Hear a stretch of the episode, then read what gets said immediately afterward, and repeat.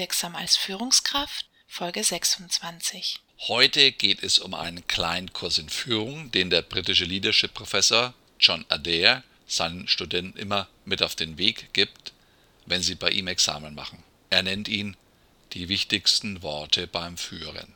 Die sechs wichtigsten Worte lauten I admit I made a mistake. Die fünf wichtigsten Worte lauten I'm proud of you. Die vier wichtigsten Worte lauten What is your opinion? Die drei wichtigsten Worte sind If you please. Die zwei wichtigsten Worte sind Thank you.